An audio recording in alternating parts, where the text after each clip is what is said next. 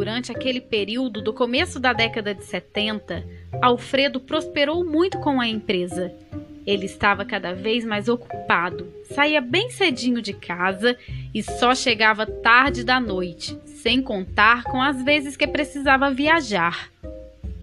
Quando Gisela foi embora, Melissa ainda estava bem voltada para os cuidados das filhas. Ela sentia muito orgulho e admiração por seu marido ser um trabalhador tão dedicado. Mas com a ida de Gisela, as ausências de Alfredo ficaram mais percebidas.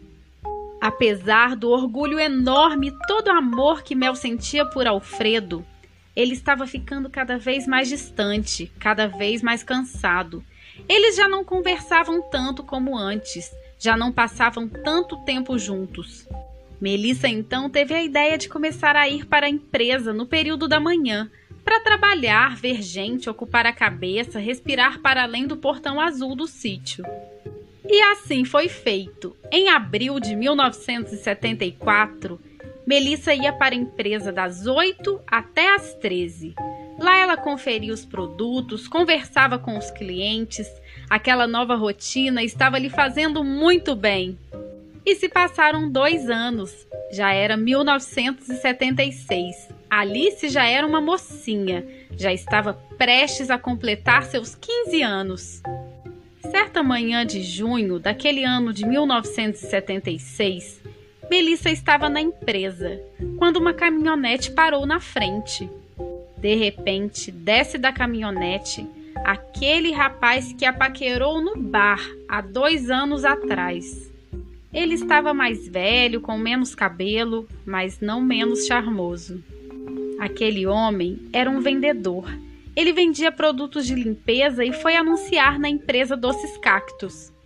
Ao se olharem, eles certamente lembraram um do outro, mas nada disso foi dito. Ele se identificou como Breno, um vendedor autônomo de produtos de limpeza. Melissa, muito educadamente, disse que eles não estavam precisando, mas ele, muito educado, pediu para ao menos poder apresentar os seus produtos. Ele afirmou que era uma produção própria e que eram muito eficientes, que ele somente passaria uma semana em Esmero, pois vinha do sul do país. Melissa disse que naquela semana a empresa estava com muitas entregas, que a demonstração teria que ser bem rápida. Então, Breno propôs a Melissa que a cada dia da semana ele apresentasse um produto novo, até o final daquela semana, para não tomar muito tempo dela. Melissa, meio sem graça com a insistência e a gentileza dele, aceitou a proposta. Breno deixou combinado que voltaria no dia seguinte. Quando ele saiu, Dona Amélia, a funcionária que estava na empresa, tratou de comentar sobre a beleza daquele homem. Melissa sorriu sem dar muita conversa, como se nem tivesse reparado. Mas além de ser impossível não reparar a beleza e charme de Breno, o seu perfume ficou ali aquele cheiro de homem que Melissa até fechou os olhos para sentir. Melissa cumpriu seu horário naquele dia, já tinha um mês e meio que Alfredo estava viajando. Agora, a empresa Doces Cactos tinha uma filial em Feira de Santana, na Bahia. Alfredo levou Sebastiana para morar lá e cuidar da empresa, já que Sebastiana era de lá. Eles já estavam ricos nessa época. Então, quando Melissa saía para trabalhar, tinham três moças que trabalhavam no sítio e olhavam as crianças.